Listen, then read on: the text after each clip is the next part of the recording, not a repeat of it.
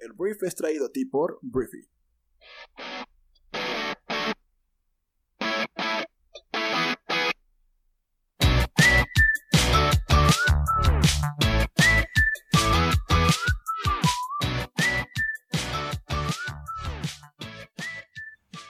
Hola, muy buenos días, bienvenidos a esto que es el Brief. Este es el programa en el cual puedes conocer las noticias más importantes del mundo en cuestión de minutos. Yo soy Arturo Salazar, tu anfitrión y uno de los fundadores de Briefy, la empresa que impulsa la inteligencia colectiva y con su aplicación móvil te permite conseguir rápidamente las habilidades más importantes para mejorar tu vida. Entonces puedes suscribirte a Briefy o pedir un periodo de prueba en briefy.com.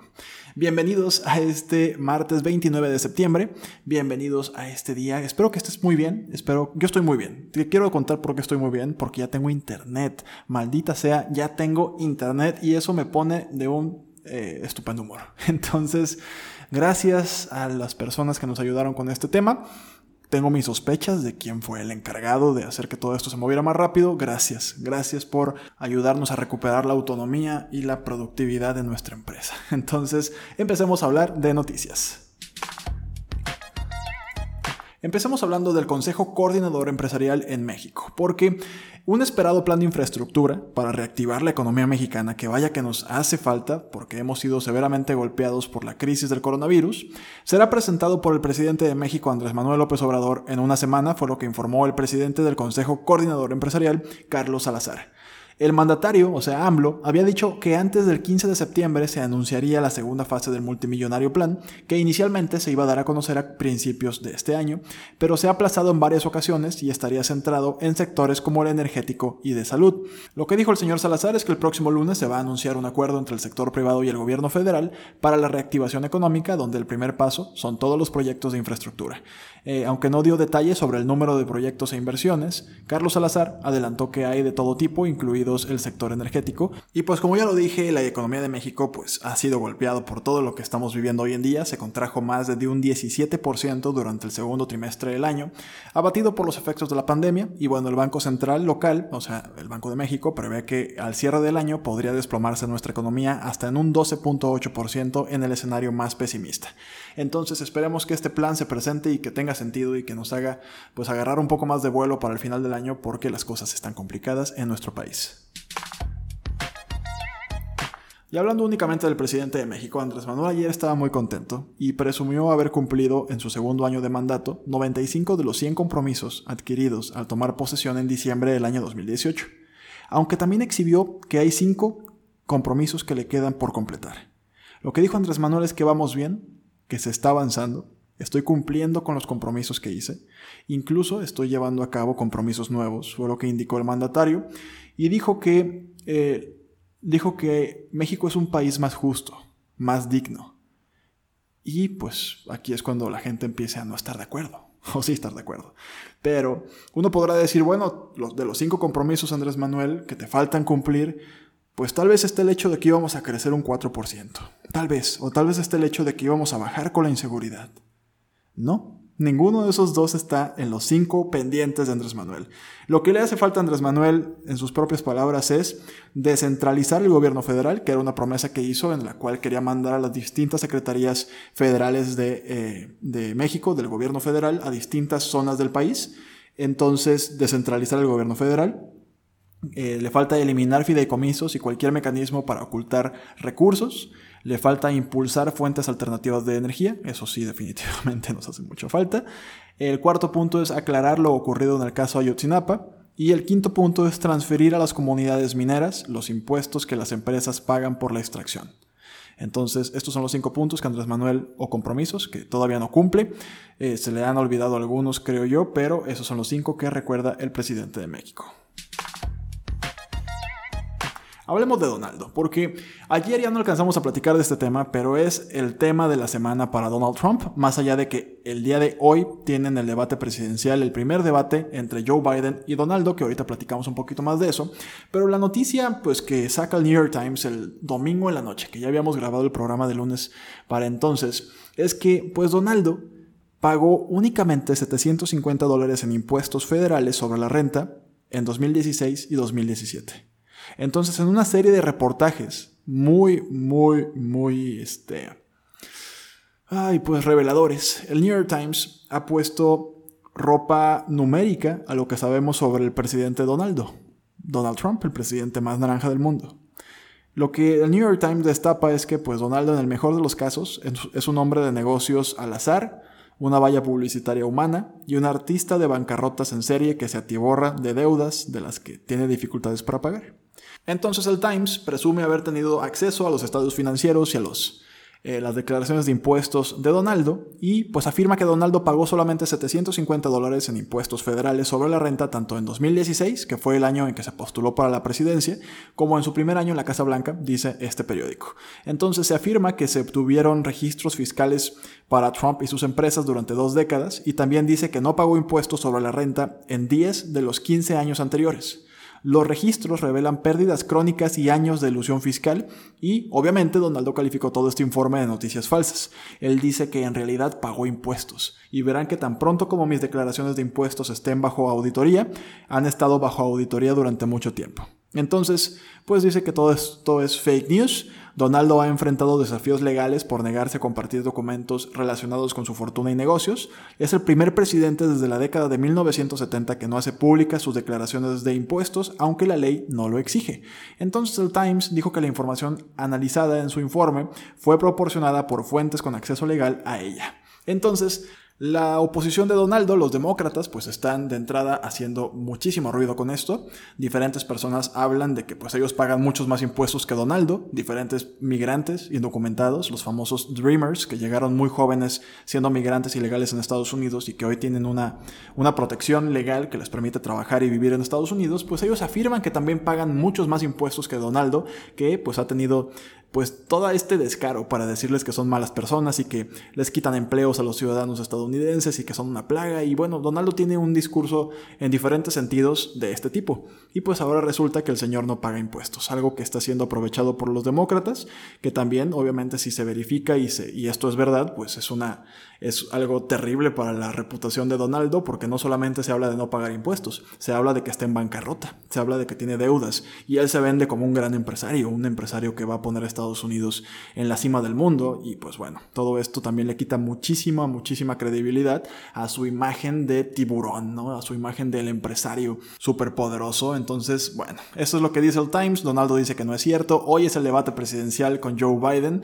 que como lo dije ayer, eh, la campaña de Donaldo pues va a intentar dirigir la atención a los errores de Joe Biden como vicepresidente o tal vez Donaldo únicamente le va a decir a Joe Biden que consume drogas porque está como dormido todo el tiempo, entonces... Ah, no espero, o sea, no espero mucha, ¿cómo se le llama esto? No espero mucha sustancia, o sea, muchos argumentos inteligentes el día de hoy.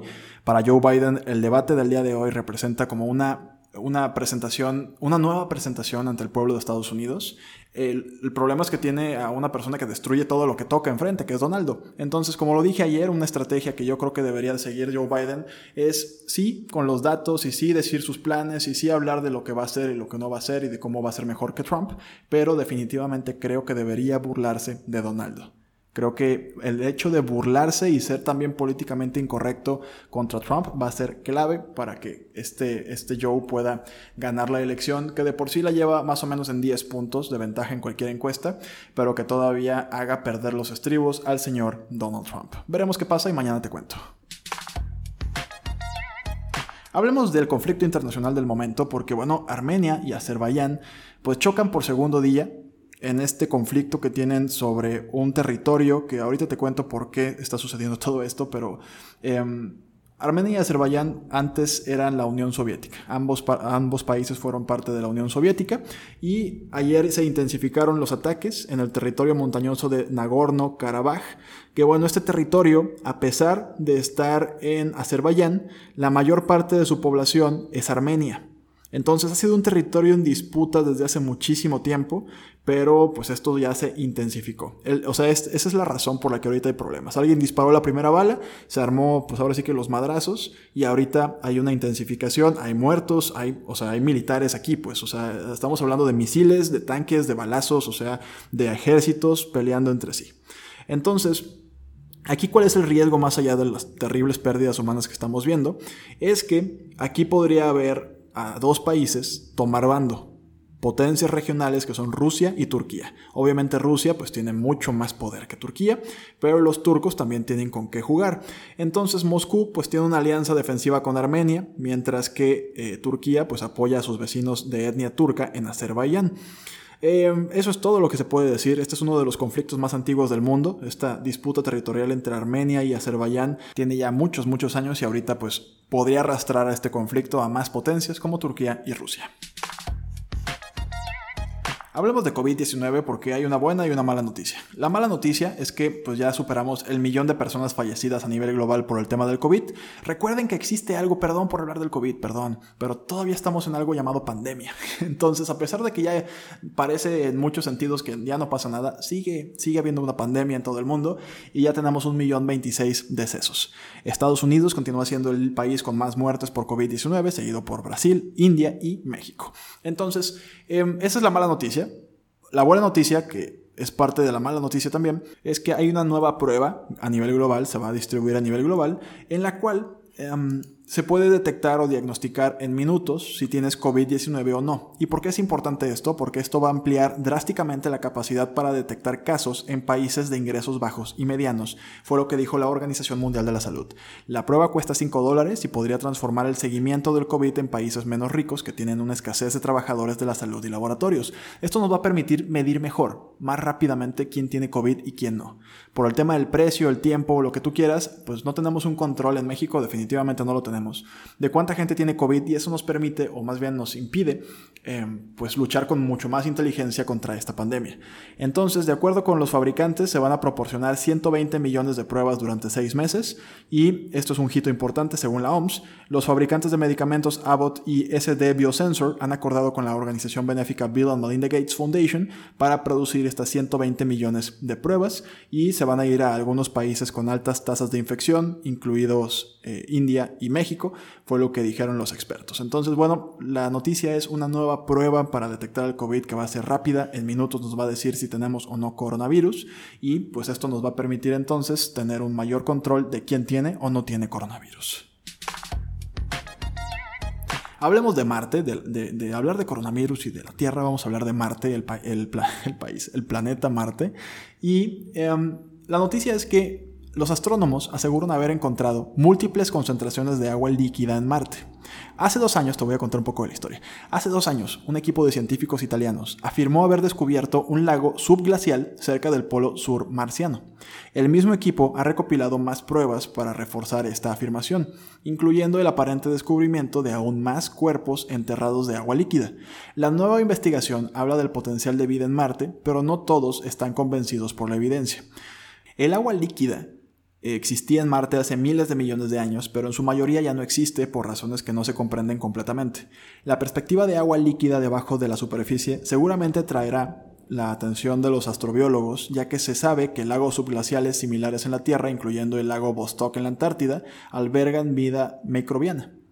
Entonces, siendo claros, esta agua líquida, si llegase a existir, es increíblemente salada y probablemente muy fangosa. La solución de la que estamos hablando, esta solución este, acuosa y persalina permanece en forma líquida a pesar de temperaturas mucho más bajas que el punto de congelación del agua, según Elena Pettinelli, autora principal del estudio y profesora asociada de la Universidad de Roma, en Italia. Entonces, eso es lo que está pasando. estamos hablando de vida microbiana, si es que existe vida, pero al parecer en Marte hay mucha más agua de la que pensábamos.